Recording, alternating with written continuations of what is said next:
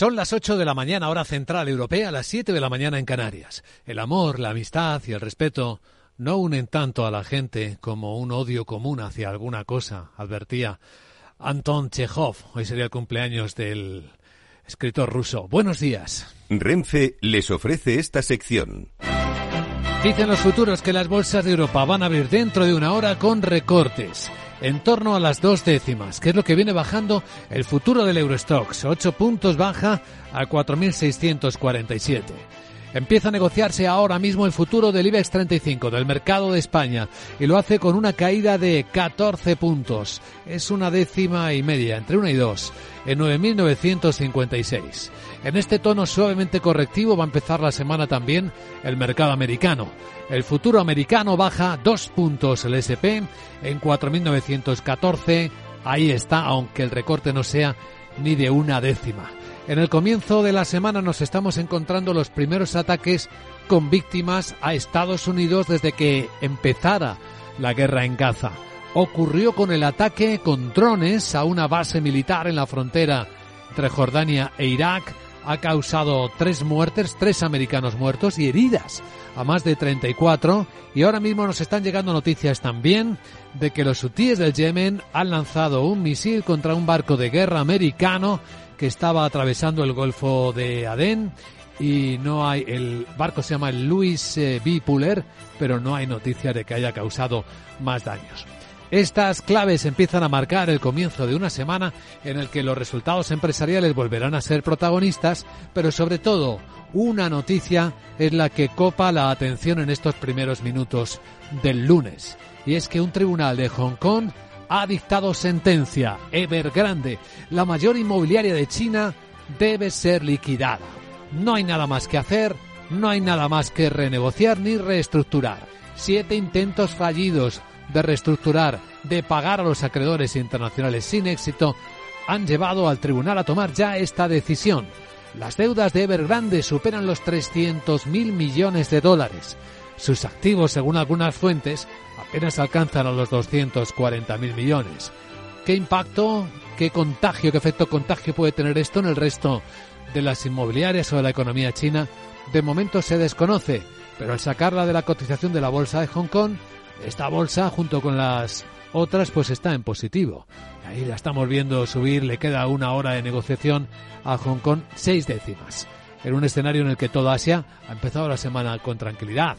Ocho décimas ha subido Tokio, eh, India es la que lidera las subidas de las bolsas en todo Asia por encima del punto porcentual, con algunas tensiones geoestratégicas que permanecen como acabamos de relatar y algunas más. Nos ocuparemos de examinar la escena en la gran tertulia de la economía.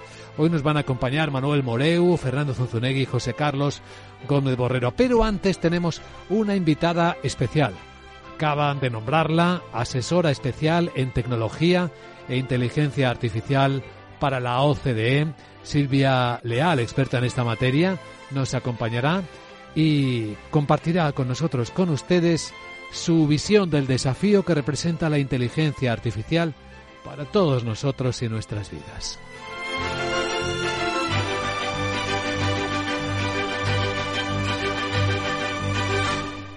Renfe les ha ofrecido esta sección. Lauri, Decidido. La despedida la hacemos en Gandía. Prepara el bikini. Lauri, que en Gandía vive el ex de Jesse. Que nos vamos a Málaga. Lauri, que no.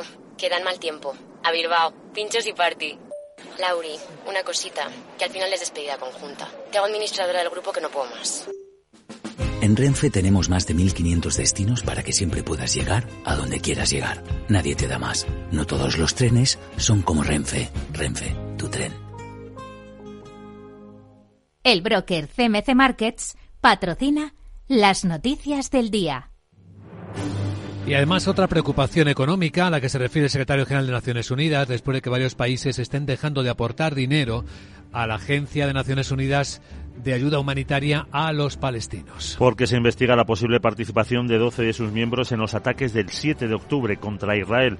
En un mensaje muy cuidado, Guterres reconoce que los presuntos actos de horrendos de esos empleados deben tener consecuencias, pero recuerda que hay decenas de miles de personas, unas 30.000 que trabajan para esa agencia y que no deben ser penalizados. Dice que nueve ya han sido despedidas y que otra ha fallecido. El primer ministro palestino pide ayuda a los países árabes. Hay que recordar, dice que la cantidad total que se ha suspendido es muy importante. El 70% del presupuesto anual de esta Agencia de Naciones Unidas para Refugiados es nuestra esperanza que los países que lo han retirado vuelvan pero también que los países árabes que siempre han estado firmes en su apoyo a Palestina, tanto política como financieramente, lo mantengan. Japón se ha unido esta noche a la lista de países que han decidido suspender la financiación que dan a esa agencia, con lo que son ya 11 los que han tomado esa decisión. Pero es que se suma esto al cansancio que hay también de seguir financiando la guerra de Ucrania. De hecho, Ucrania está pidiendo más presión eh, sobre Rusia aunque reconoce que tiene problemas internos, ha destapado una trama de corrupción en la compra de armas. Y trabaja para la confiscación de los activos rusos congelados en el extranjero. Moscú ha acusado a Kiev de intentar eh, pues con la confiscación de los activos rusos congelados en el extranjero y Moscú ha acusado a Kiev de intentar robarlos y ha prometido una respuesta dolorosa. El canciller alemán Olaf Scholz ha pedido que otros países aporten más ayuda a Ucrania. El jueves es el Consejo Europeo sobre ese tema y lanzaba también este mensaje el presidente ruso Vladimir Putin. Para que esto tenga éxito, dice Sol, una cosa es absolutamente esencial por encima de todas las demás. Un mensaje claro al presidente ruso de que no puede contar con que nuestro apoyo europeo estadounidense a Ucrania disminuya. Creo que ahora espera desesperadamente que ocurra algún tipo de milagro y por eso está arriesgando la vida de tantos soldados rusos, invirtiendo tanto dinero de su propia economía en esta terrible y completamente inútil guerra de conquista. El Servicio de Seguridad ucraniano anuncia que ha descubierto un plan de corrupción en la compra de armas por parte del ejército del país por un equivalente a unos 40 millones de dólares. Pues esto en el despertar, en el comienzo de la semana, tenemos en las referencias, además, en lo que la agenda de Sara Bot nos traiga. Hola Sara, muy buenos días. Muy buenos días, ahora sí que si no me enrollo para escuchar a nuestra invitada pero sobre todo porque no hay muchas cosas que contar. Solo que Francia y Alemania emiten deuda. En Estados Unidos se publican los gastos de consumo personal de la Fed de Dallas de diciembre. En España, el rey Felipe V. Palito presidirá la ceremonia de entrega de los X premios CEPIME y se presenta el barómetro del sector hotelero correspondiente al cierre de 2023. También publica hoy resultados Philips. Luis Vicente como te decía vamos a escuchar a la nueva asesora de la OCDE para IA, Silvia Leal, Seguro que dice que como la Sarita no hay ninguna y que debo ser objeto de estudio. Jeje, ¿a qué sí? Cada vez salen más advenedizos pero no tienen mi labia, ni mi sarapedia. De todas formas si necesita una ayudante, ya sabes, se lo dices. Jeje, chao. Chao, adiós, querida Sara.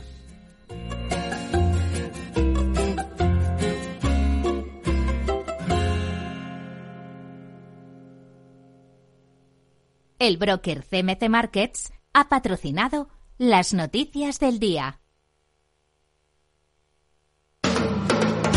Capital Radio. Diez años contigo.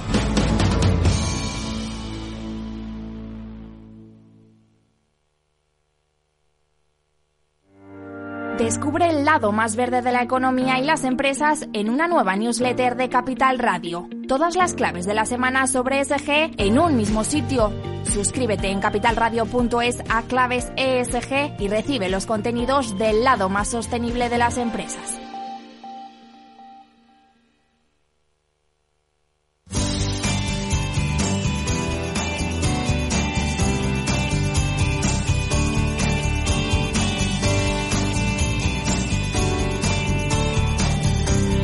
De recibir a nuestra invitada capital, enseguida hablamos, saludamos a Silvia Lear, un vistazo al tráfico en conexión con la DGT. Eh, Jaime Orejón, buenos días. Muy buenos días, ¿qué tal? A esta hora pendientes de varios accidentes que están complicando la circulación en Madrid en los accesos a dos, a su paso por Torrejón, Dardoz y A42 Getafe, la en, en Murcia, la A30 en zona de la Universidad en dirección Cartagena. Al margen de estos accidentes destacamos complicaciones en Madrid, entrada 4 Valdemoro, Pinto, la 5 en Alcorcón y Móstoles. En Toledo, la 42 en Illescas, dirección Madrid, en Barcelona, los accesos a dos Pallellá y Santa Coloma de Cervelló, Valencia, la Presidente Torrent y Paterna en dirección Alicante, Murcia, la 7 en Espinardo en sentido Almería.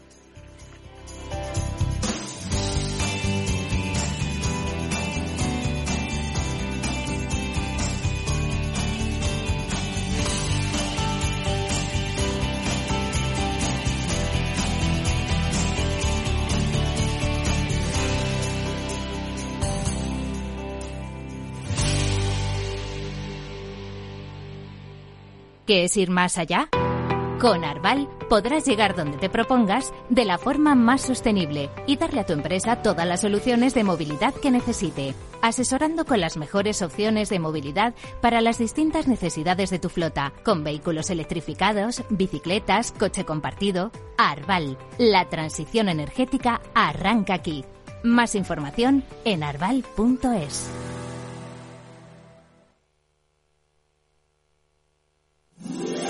Todos los lunes a las 12, en directo en Capital Radio, la actualidad de personas y empresas en el Foro de los Recursos Humanos, primer espacio en la radio y en Internet dedicado a la gestión de personas y directivos en nuestro país. Pero más que nunca nos toca hablar de aspectos humanos. Voces acreditadas, profesionales del sector, empresas destacadas, empleados, líderes, todo sobre los recursos humanos. Un año más estamos con todos ustedes eh, en este espacio único en la radio y en nuestros contenidos dedicados a la diversidad. En la radio siempre en directo desde hace 18 años. Antena de Oro 2020. El Foro de los Recursos Humanos. Los lunes a las 12. Con Francisco García Cabello.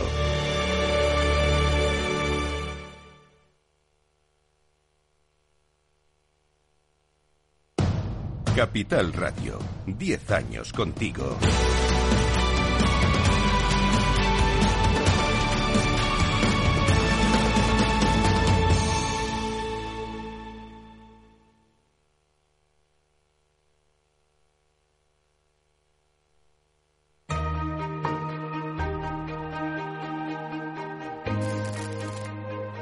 La entrevista capital. Luis Vicente Muñoz. Nuestra invitada capital acaba de ser nombrada asesora en materia de tecnología e inteligencia artificial para la OCDE, para la Organización de la Cooperación y Desarrollo Económicos. Es Silvia Leal, es experta en tecnología y una de las divulgadoras más activas en esta materia, los desafíos que para la humanidad, para todos nosotros, para nuestra vida, representa la tecnología y la inteligencia artificial. Silvia, muy buenos días y gracias por madrugar con nosotros.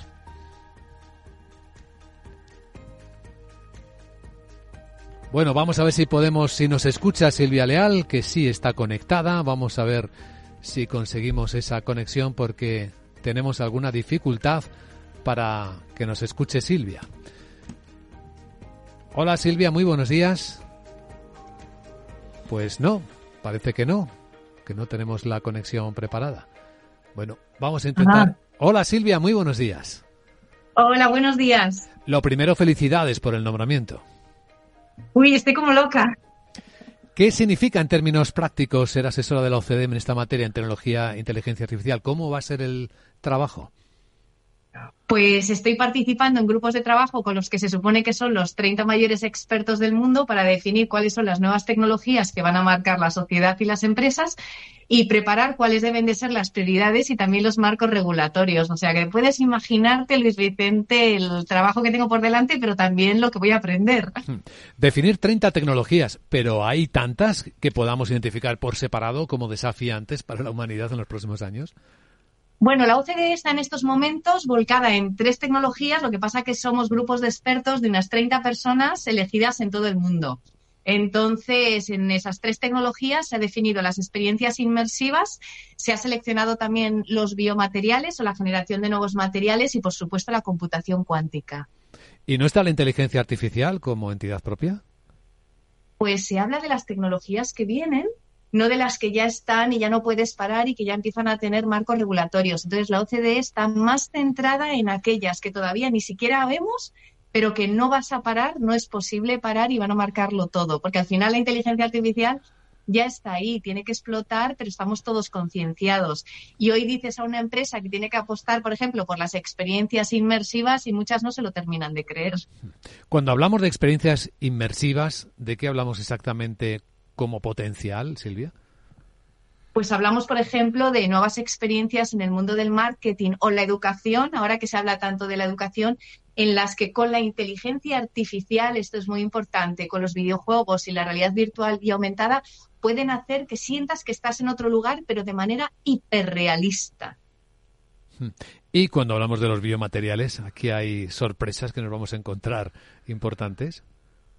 Bueno, en el caso de los biomateriales, fíjate que está muy presente de nuevo, ¿no? Me preguntabas por la inteligencia artificial, porque se está trabajando en, trabajando en el desarrollo de nuevos materiales que todavía no existen, que la naturaleza no ha podido crear, pero que se simulan con la inteligencia artificial y en base a eso, bueno, pues puedes hacer acciones para acelerar su llegada, ¿no?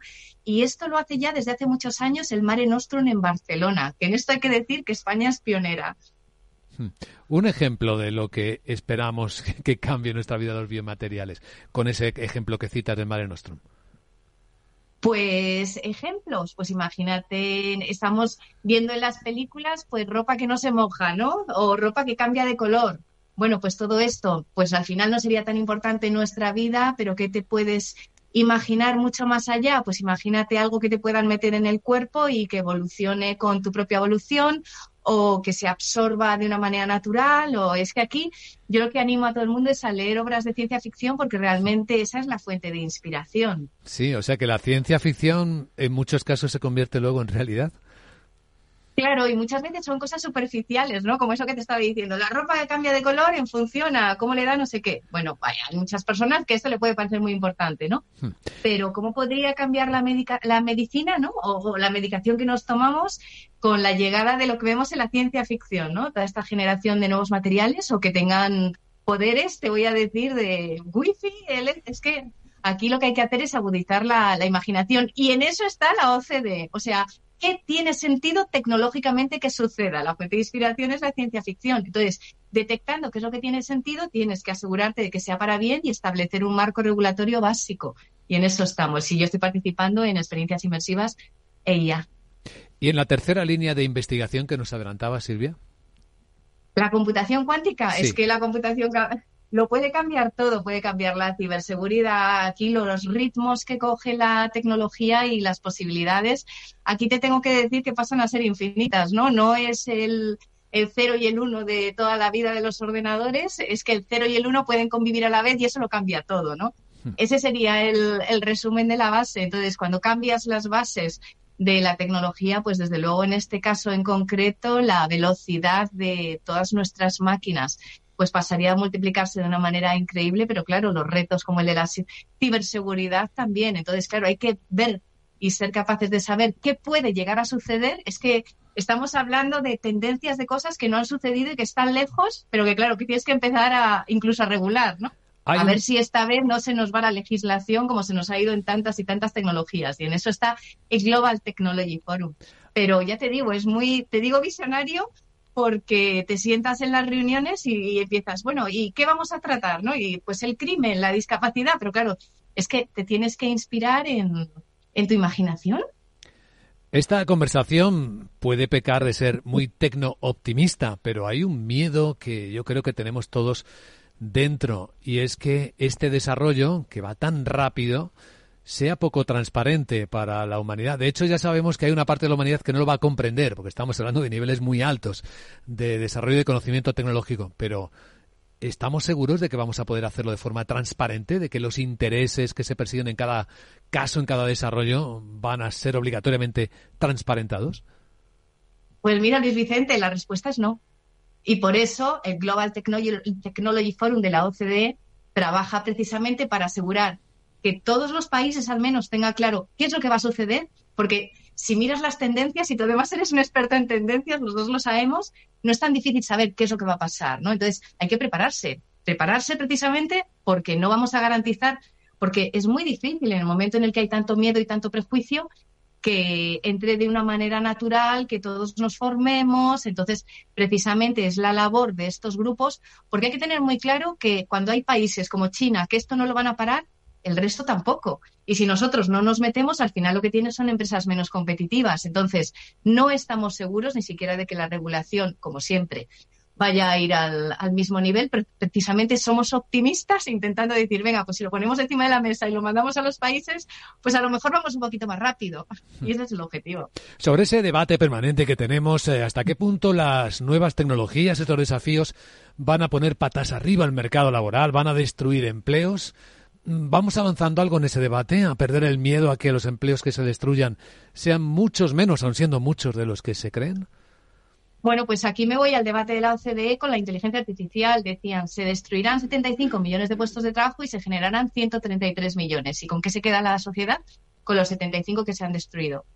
Y no se habla de los que se generan, porque claro, hay que estudiar, hay que formarse, hay que esforzarse. Entonces, ahí ya cuesta un poquito más meterse. Y hoy 8 de cada 10 empresas buscan talento. Hoy volví a leer una noticia de que es la gran preocupación de los CEOs españoles, ¿no? Y seguimos así un año y otro año y otro año. Entonces, el mercado laboral, con todas estas regulaciones y con todos estos cambios, ¿no? Genera más empleo del que destruye con la llegada de tantas tecnologías, pero al final te tienes que formar, te tienes que adaptar y cuántas pymes hay buscando hoy talento y no lo encuentran, ¿no? Entonces, oportunidades y segundas oportunidades sobre todo para el que esté dispuesto a esforzarse.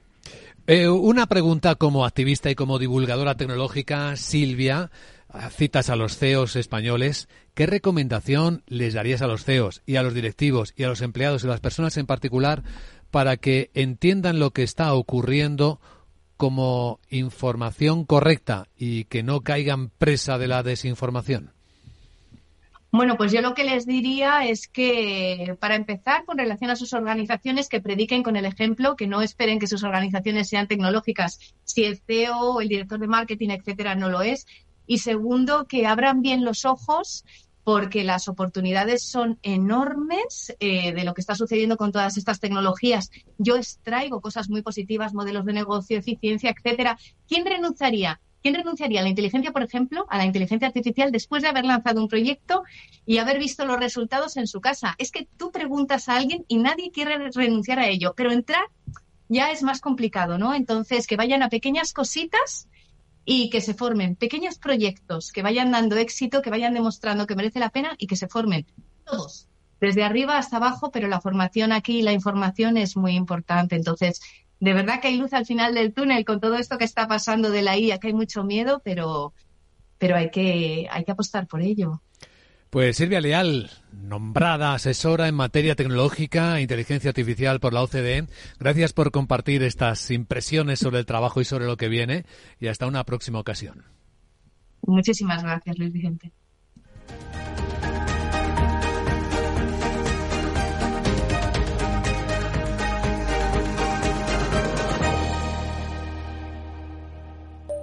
Mario, que eso de que no te da tiempo a pillar el tren no te preocupes, que lo he mirado y hay un tren cada hora. Así que nada, salsero, duchita fría, cafetito para la resaca y ya te estás viniendo que está tu ahijao y toda su clase esperándote. Niños, saluda al Tito. ¡Tito! En Renfe tenemos la mayor frecuencia de trenes de este país. Nadie te da más. No todos los trenes son como Renfe. Renfe, tu tren.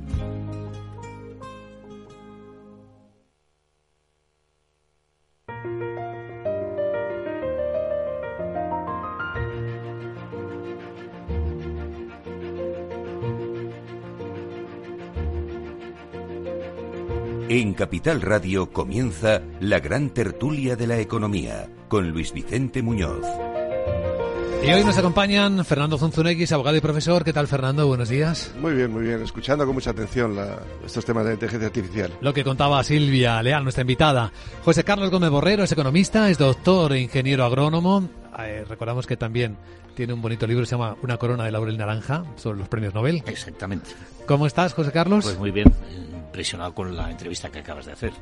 Y Manuel Moreu, que es eh, ingeniero, es expresidente del Instituto de la Ingeniería de España. ¿Cómo estás, Manuel? Buenos, días, Luis Vicente. También te ha gustado escuchar a Silvia. Sí, sí, sí. Siempre es un tema, es un tema de, de muchísimas facetas y, bueno, siempre hay, hay acuerdo y, y no acuerdo. ¿eh? ¿Estáis en todo de acuerdo o en qué estáis en desacuerdo? Bueno, yo mm, mm, estoy de acuerdo que es una bomba, que es algo que nos va a cambiar en todo nuestro nuestra vida, eh, eh, que en, a mejor en muchísimas cosas, pero siempre queda la sombra de la duda de, ciertos aspectos que de alguna manera eh, haya un porcentaje muy importante de la humanidad que, de alguna manera pueda ser manipulada con todas esas herramientas, con todo ese poder. José Carlos. Bueno, pero eso efectivamente tenemos que acostumbrarnos a vivir peligrosamente, ¿no? Entonces, concretamente con lo que decía de los biomateriales, a mí me ha impresionado mucho con lo que, lo que tiene relación con el tema de la alimentación y demás. Al final, las circunstancias que se están produciendo en la investigación actual. Es decir, bueno, ¿qué estamos comiendo? Pues estamos comiendo proteínas, eh, hidratos de carbono, grasas, etcétera, y todo eso en última instancia son nada más que moléculas que se pueden establecer eh, artificialmente y se pueden establecer chuletones con un, eh, características organoeléctricas exactamente iguales o mejoradas. o mejoradas en el laboratorio, incluso con eliminando azúcares, eliminando elementos que pueden ser perjudiciales para la salud. Es decir, estamos ante un mundo verdaderamente asombroso, ¿no? Entonces, bueno, ¿habrá vacas en el, pasado, en el futuro? Pues probablemente también, pero que... Eh, Holográficas, porque la carne la cultivaremos en laboratorios. Y, fermentaremos las eh, proteínas en... Soja. Es decir, Matrix está aquí, ha llegado. Fernando. Sí, a mí me preocupa, eh, está muy bien incorporar a entusiastas y como se Silvia claramente una entusiasta de la inteligencia artificial, pero veamos en qué marco lo hace la OCDE. La OCDE lo que debe velar es por el bienestar, el bienestar y también por la ética ¿eh? y, por, y por, por, los peligros ¿eh? que tiene la inteligencia artificial, que son enormes, son enormes. Desde luego, no es ciencia ficción, ¿eh? no hay que ver películas de ciencia ficción, esto es ciencia. Esto que hablaba de los biomateriales, de, eh, esto lo sé yo personalmente, que por ejemplo en el ETH de Zurich, en, biofísica, ya están investigando de forma muy avanzada todo el uso de los líquidos para el control incluso del, cuerpo humano, para los medicamentos. Esto, esto no es ciencia ficción, esto es ciencia.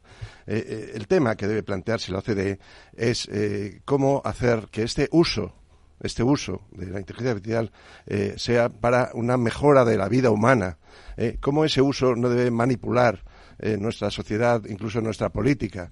Es decir, lo que debe poner énfasis es en los peligros que tiene muy grandes eh, de manipulación, incluso de, romper nuestro propio sistema social y, político de la inteligencia artificial. Eso debe ser lo primero. Lo primero que se debe hablar en este momento por parte de un organismo internacional cuando se enfrenta a la inteligencia artificial puede hablarse, eh, es algo asumido, como estamos viendo, eh, el que es algo que ya está aquí y que, y que eh, por ejemplo, yo estoy preparando ya esta semana las clases del cuatrimestre y lo he hecho todo con inteligencia artificial. los casos prácticos, el desarrollo del programa, es decir, que ya está en la universidad, ya está en las empresas, eso ya lo sabemos. El, el, desarrollo es inmensas cantidades de inversión para el desarrollo de la inteligencia artificial y la digitalización, que es la base. Eh, en esta pues economía A mí sí algo me ha llamado la atención de la conversación con Silvia es que la inteligencia artificial no es un tema central ya, sino que se considera pasado, que ha señalado tres líneas que son completamente separadas. pero está en todo, pero está en todo. Está detrás, es como si se hubiera quedado atrás. Ahora estamos viendo cosas que van delante de la IA. Yo no creo que sea detrás, yo creo que es delante, lo, está, lo está impregnando todo. Pero fíjate, habla de la computación cuántica. Al final lo que hace la computación cuántica es multiplicar por por X, ¿no? Sí. La potencia de la IA. Pero la computación cuántica. La experiencia sin, inmersiva. Sin inteligencia artificial no sirve de nada, porque tiene tal cantidad de errores que tiene que ser la inteligencia artificial la que los corrija. Es decir, la inteligencia artificial pasa a ser algo así como, como fue el software de hace 70 años. Que hay un enorme riesgo, y esto de que la inteligencia artificial lo corrija. La inteligencia artificial son algoritmos, eh, son matemáticas. Eh, no nos da la certeza y la verdad. Corremos un peligro de que la técnica eh, sustituya a, la, política, a la, legislación y, al, razonamiento humano. Eh. siempre, siempre tiene que haber un control humano y para eso debe existir eh, un conocimiento. El riesgo que tiene la inteligencia artificial, y lo vemos en educación, es que pensemos que lo hace todo y que por tanto el resultado cierto y veraz es el que nos da la inteligencia artificial. No es así. Cualquier experto puede poner preguntas en inteligencia artificial y verá que se inventa cuestiones, se inventa datos y que los mete de tal forma que solo un experto puede identificarlos. Y aquel que no haga esa labor va a incorporar a los procesos información creada por la inteligencia artificial que no es correcta, que puede quebrar el funcionamiento eh, del mecanismo del sistema. Luego, cuidado con decir que la inteligencia artificial nos da la solución, nos sustituye a los humanos. No es así. No es una ingeniera. Una ingeniera sí. No. Es, un técnico, un ingeniero. Pero, pero los ingenieros eh, están dentro de una sociedad trabajando. ¿eh? Yo me estaba refiriendo al aspecto precisamente matemático, es decir, la computación cuántica tiene errores y tienes que hacer toda una parafernalia complejísima para, para, minimizar esos errores. Y estoy hablando de los cálculos. Obviamente, obviamente, si pasamos a otro orden de, de, actividad, pues, pues, obviamente puede ser al revés. Es decir, pero para, para conocer cómo puede fallar una escopeta de feria, no hay que irse al futuro. Lo vemos hoy. Es decir, las noticias de prensa sin inteligencia artificial, que yo sepa no lo usan, manipulan lo que está ocurriendo. Mm, mm, bueno, hace 10 años pues hablábamos de la posverdad y eso ya lo tenemos metido en la cabeza y, nos controlan y, cualquier cosa que, digamos pues se, manipula y al final mm, queda olvidada y, lo que prevalece es, es lo que quieren que prevalezca. De, de ahí la importancia de la transparencia ¿no? y de combatir la desinformación. Exactamente, la posibilidad de manipulación, como decías muy bien, es, igual de importante que toda la información que estamos proporcionando nosotros mismos, mm. porque la inteligencia artificial no hace más que utilizar todos los datos que les estamos proporcionando gratuitamente. Ahora, esos datos, manejados de una forma artificial, nos puede llevar a una manipulación, y este es el peligro que, que estaba que estabas tú planteando hace un momento. Bueno, habrá que inventarse una IA policía, ¿no? Pues efectivamente, habrá que ver cómo se cómo se controla, cómo se filtran determinados. Tenemos un ejemplo eh, reciente y que ya ha madurado bastante, que es los criptoactivos Bitcoin. Eh, que era un algoritmo, y luego Ethereum se ha desarrollado con inteligencia artificial, han creado todo un mundo financiero paralelo. ¿eh? Y ahora hemos visto con las quiebras de FTX y de otras empresas y, que es necesario regularlo, que es necesario ponerle una disciplina. No podemos dejar, porque se decía, es infalible, esto supera eh, los sesgos eh, cognitivos, eh, los conflictos de intereses del mercado financiero, sustituye al Estado, sustituye a la moneda. bueno, cuidado. Cuidado con que esto viene a solucionarnos todos los problemas de nuestra sociedad. Esto es un elemento en nuestra sociedad y somos humanos. Y hay quien utiliza y, lo utiliza para tener poder y manipular la inteligencia artificial. Y por eso necesitamos controles y controles públicos. Bueno, y os fiaríais menos de la inteligencia artificial que de un humano entonces, porque me da la impresión de que es a donde queréis llegar. Es decir, la IA con computación cuántica ya podría hacer seguro mejor predicción que un economista, podría gobernar mejor que muchos políticos porque tendría más capacidad de examinar los impactos de decisiones sobre la sociedad, etcétera, etcétera, etcétera. ¿Y os fiaríais menos? Bueno, la econometría no hace más que coger datos y tratar de explicar las justificar, justificar por qué pasan determinadas cosas después de haber analizado mucho, muchos datos. La inteligencia artificial lo que utiliza son no muchos, muchísimos, extraordinaria cantidad de datos. Probablemente pues eh, tendrá más datos para poder eh, dar conclusiones, ¿no? Yo me imagino que ese proceso, ese proceso podría incluso, sin ninguna duda, mejorar las, las, los comportamientos humanos de personas por decirlo de alguna manera, como Stalin o Hitler, que de alguna manera podrían llevarnos a, la locura de, cualquier sociedad. ¿no? Yo creo que, tenemos que conocerlo, que evidentemente eh, eh, no, no podemos eh, pasar de ello porque no creamos en ello o porque no nos guste, porque entre otras cosas tendremos que hacer contramedidas. Es decir, de la misma manera que puede haber movimientos y maniobras manipulando con información falsa ciertas cosas, pues tendremos que hacer lo contrario. Es decir, habrá que hacer contramedidas, vamos a decir, electrónicas, pues para, para que de alguna manera las cosas no, no se desborden. Pero la medida es el control humano. Vamos a ver otro ejemplo en aviación y en Boeing eh, cómo desarrolló un sistema para que el avión una vez despega se pudiera ya eh, ahorrar eh, eficiencia eh, y llevó a, que mm, precipitara al suelo dos, dos, aviones con muchísimas muertes. Y a Boeing se le había olvidado, bueno, lo puso en los contratos, que no iba a formar a los pilotos. ¿eh? que no, no, era necesario, porque eso encarecía mucho todo el proceso de comercialización del nuevo avión. Y entonces los pilotos no tenían el control, no tenían la formación para hacer frente de forma humana a un fallo de ese sistema en un avión. Por supuesto, nadie piensa hoy, y por decir que tiene que haber control, no estamos en contra eh, de las novedades tecnológicas. Es algo necesario y nos permite el desarrollo, pero tiene que tener un control humano, eh, un control humano y político. Esa es la cuestión. Eh, Boeing tenía que haberlo tenido en cuenta. Estamos en la gran tertulia de la economía en Capital Radio. Voy a adelantaros cómo vienen las bolsas europeas, cómo van a empezar la semana y cuáles son aquí las fuerzas que las van a mover y seguimos.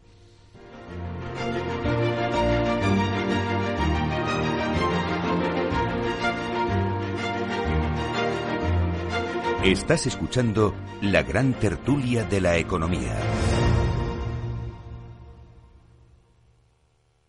DEPAM, 150 años de consistencia en gestión de fondos de inversión y mandatos. Optimiza tu cartera con nuestras áreas de especialización en renta fija, renta variable, inmobiliario cotizado y ahora también oportunidades de impacto. Consulta depaminvestments.com y a tu asesor financiero. DEPAM, confianza, conocimiento.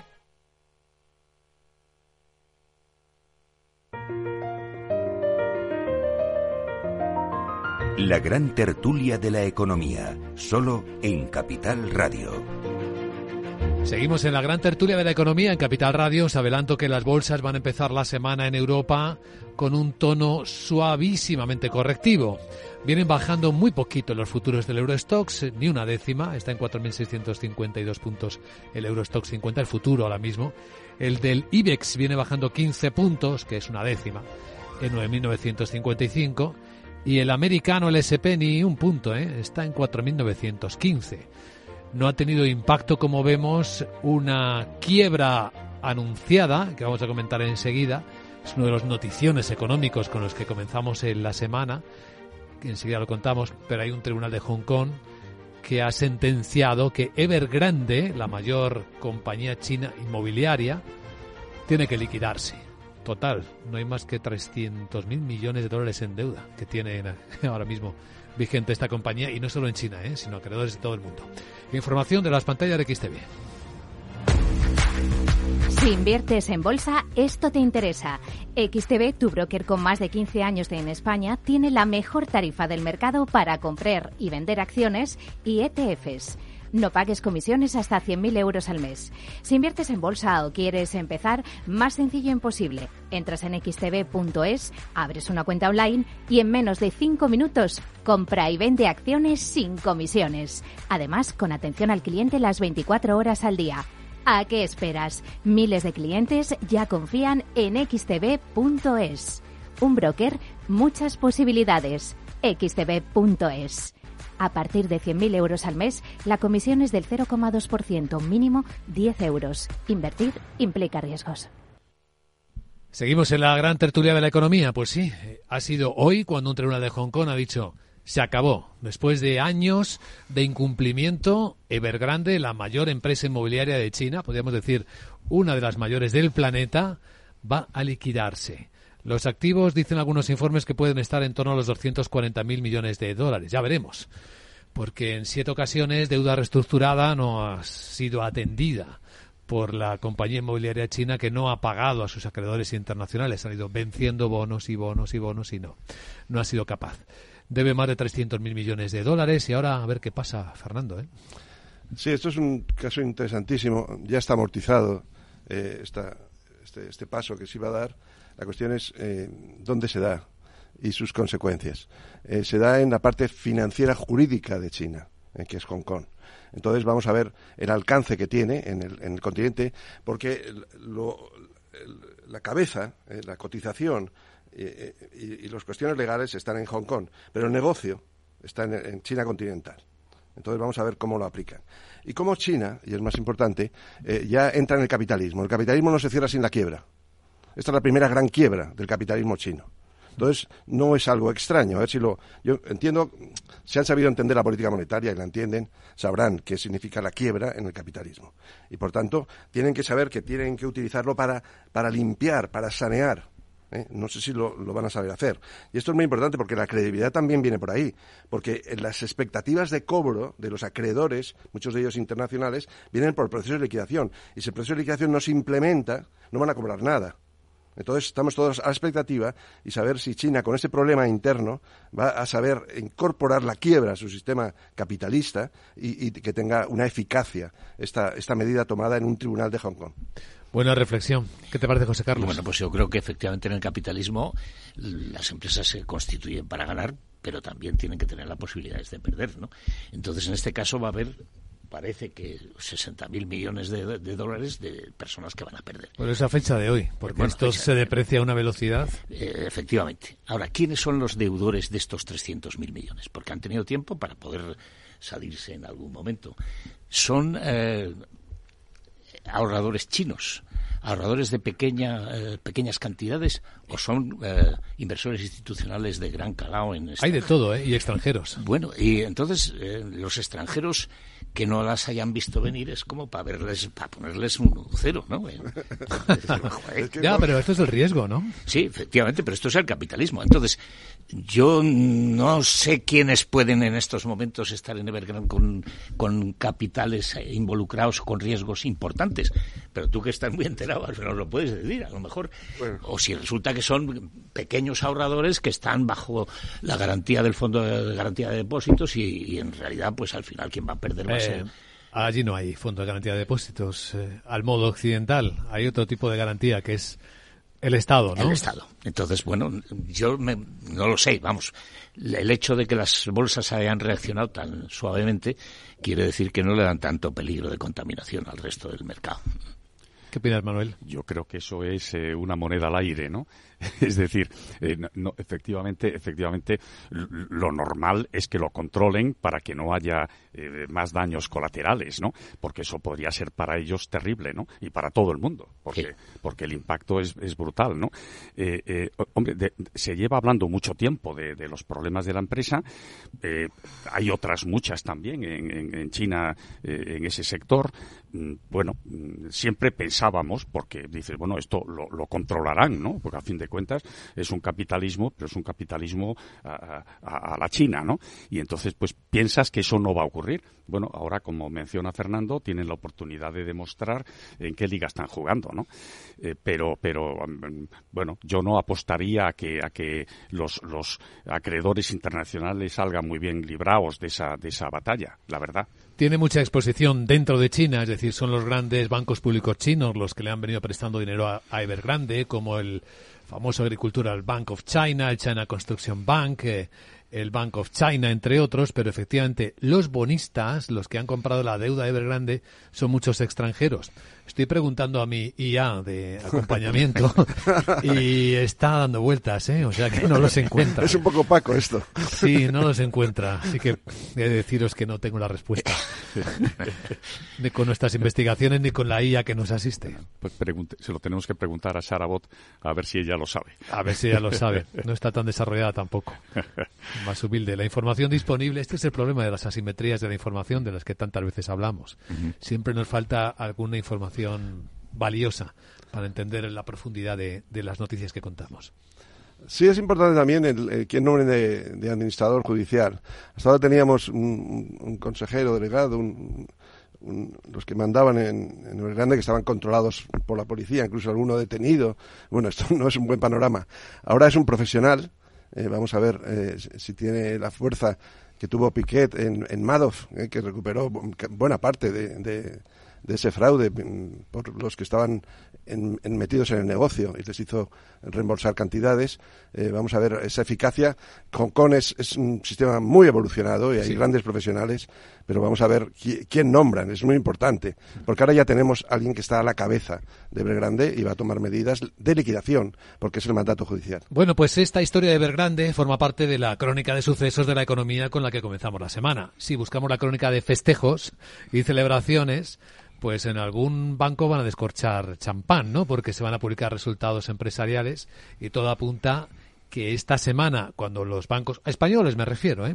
que van a ir publicando uno detrás de otro, grandes y medianos, ya han publicado algunos, van a marcar récord histórico de beneficios. La subida de tipos de interés es lo que José Carlos, ¿verdad? Les ha dado ahí eh, margen grueso de Han subido los tipos de interés del activo, porque los del pasivo no han, subido. Entonces el margen de intermediación ha sido brutal.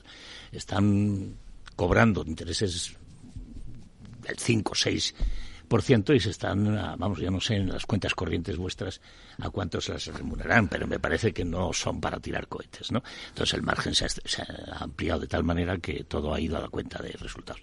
Sin embargo, hay un tema que a mí me, me, resulta, me resulta curioso, ¿no? Y es que el impuesto que le han puesto a la banca, que prácticamente equivale al 5% del, del beneficio, más o menos, pues es un poco un poco raro, ¿no? Porque sobre la actividad, eh, si no hay si no hay beneficios, eh, va directamente contra los resultados. Es decir, yo lo que creo es que esto es otra tasa Tobin, como como no como establecieron en su día, que resultó improcedente, ¿no? O sea, si realmente se le quiere poner un impuesto a la banca porque gana mucho, se castigue o que se tribute al beneficio, ¿no? porque tiene muchos beneficios, no, no mucha actividad. Permitidme la exageración, es un descendiente, un heredero del derecho de pernada, es simplemente pasas por ahí y pagas, ¿no? Eh, tienes actividad bancaria y pagas, no si ganas dinero, sino simplemente por ejercerla. Por ejercerlo, eso es lo que a mí me sorprende y que creo que no es justo. Sí, y, obviamente, obviamente la facturación no tiene nada que ver con, los beneficios. Se puede tener una facturación enorme y, no ganar los beneficios son mínimos. O perder. Eh, o perder. y por lo tanto, podría darse el caso en que cambia la onda económica y ese, ese 1,2% sea superior al, al, al beneficio. O sea, podría ocurrir. Bueno, pero es sobre los beneficios el impuesto, ¿no? No, no, sobre, facturación. Sobre, facturación. Es 1,2% sobre la facturación. Bueno, en cualquier caso hay unos beneficios, unos impuestos de sociedades generales. Eh, no tiene ningún sentido a un sector castigarlo y en particularmente a un sector que tiene una mala reputación y desde el punto de vista político se vende bien decir que yo impongo un impuesto a la banca. Esto es una medida política, pero de algún modo, mm, no sé, hace sospechar, eh, porque, porque eh, ves los beneficios y es pues el, cero, el 5% de los beneficios. Del, puede, ser, mucho más, ¿eh? Sí, pero estamos hablando de 25.000 y mil y pico millones. Eh, 25.000 de beneficios y mil y pico millones. Eh, em, bueno, es una parte que con estos beneficios se puede pagar el impuesto. Parece que todo el mundo está de acuerdo. Entonces, ¿de dónde viene el margen? El margen viene porque no hay competencia. Eh, la directora, la presidenta de la Comisión Nacional de Competencia dijo que hay una colusión tácita en la banca. Es decir, todos los grandes bancos están de acuerdo en no remunerar los depósitos. Y entonces usted me deja el negocio, mi actividad, pero me la deja con estos márgenes. De algún modo, no sé la vinculación y en qué medida puede haber dependencia política, de algún modo la agencia encargada de la competencia y, establecer que exista competencia y, por tanto, que haya una guerra de depósitos en la remuneración de depósitos para atraer a los depositantes, no actúa. Se deja hacer, toda la gran banca no remunera los depósitos, se tienen enormes márgenes y entonces yo me da para pagar el impuesto. Entonces todos salimos ganando. La banca con estos márgenes inmensos y el, y el poder político porque está castigando a la banca con impuesto. Esto es muy malo. Esto es un, sí, porque quien pagamos somos los ciudadanos. Sí, pero estás pagándolo. Al no todos los depositantes que no, no tienen, eh, sus saldos no están remunerados, se diluye, ¿no? lo, están pagando. Efectivamente. Lo que pasa es que también la banca tiene sus riesgos, ¿no? Efectivamente en una situación difícil, pues puede producirse todo, toda una morosidad, un incremento de la morosidad.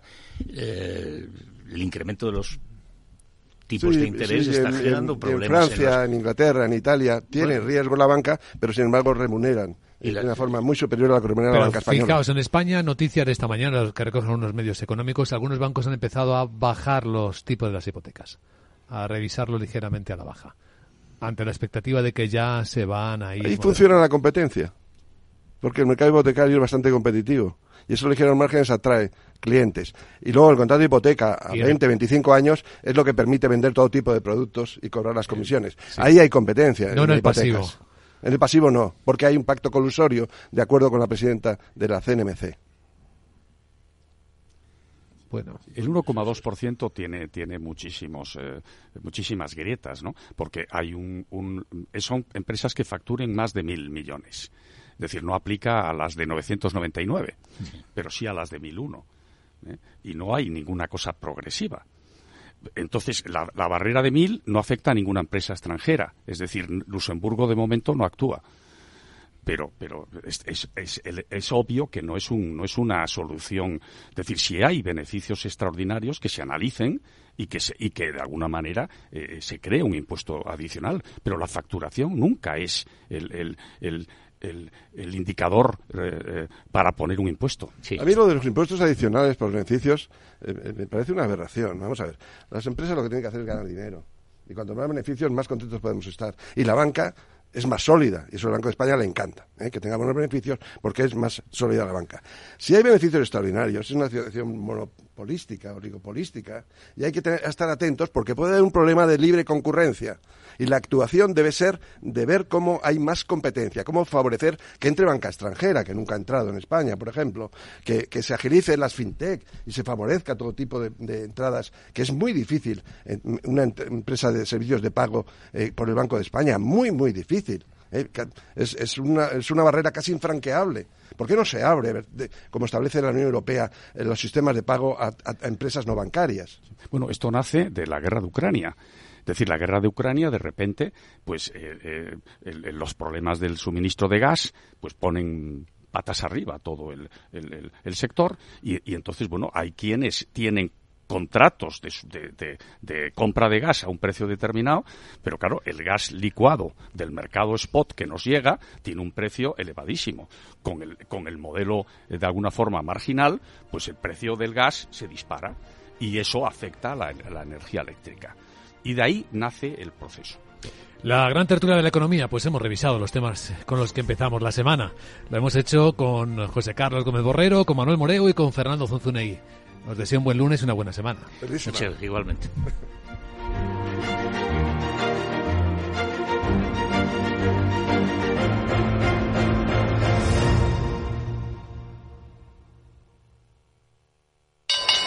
¿Te interesa la bolsa? Invierte en acciones y fondos cotizados sin comisiones hasta 100.000 euros al mes. ¿Has oído bien? Sin comisiones. Más de 550.000 clientes ya confían en XTB. Abre tu cuenta totalmente online. Un broker, muchas posibilidades. xtb.com. A partir de 100.000 euros al mes, comisión del 0,2%, mínimo 10 euros. Invertir implica riesgos.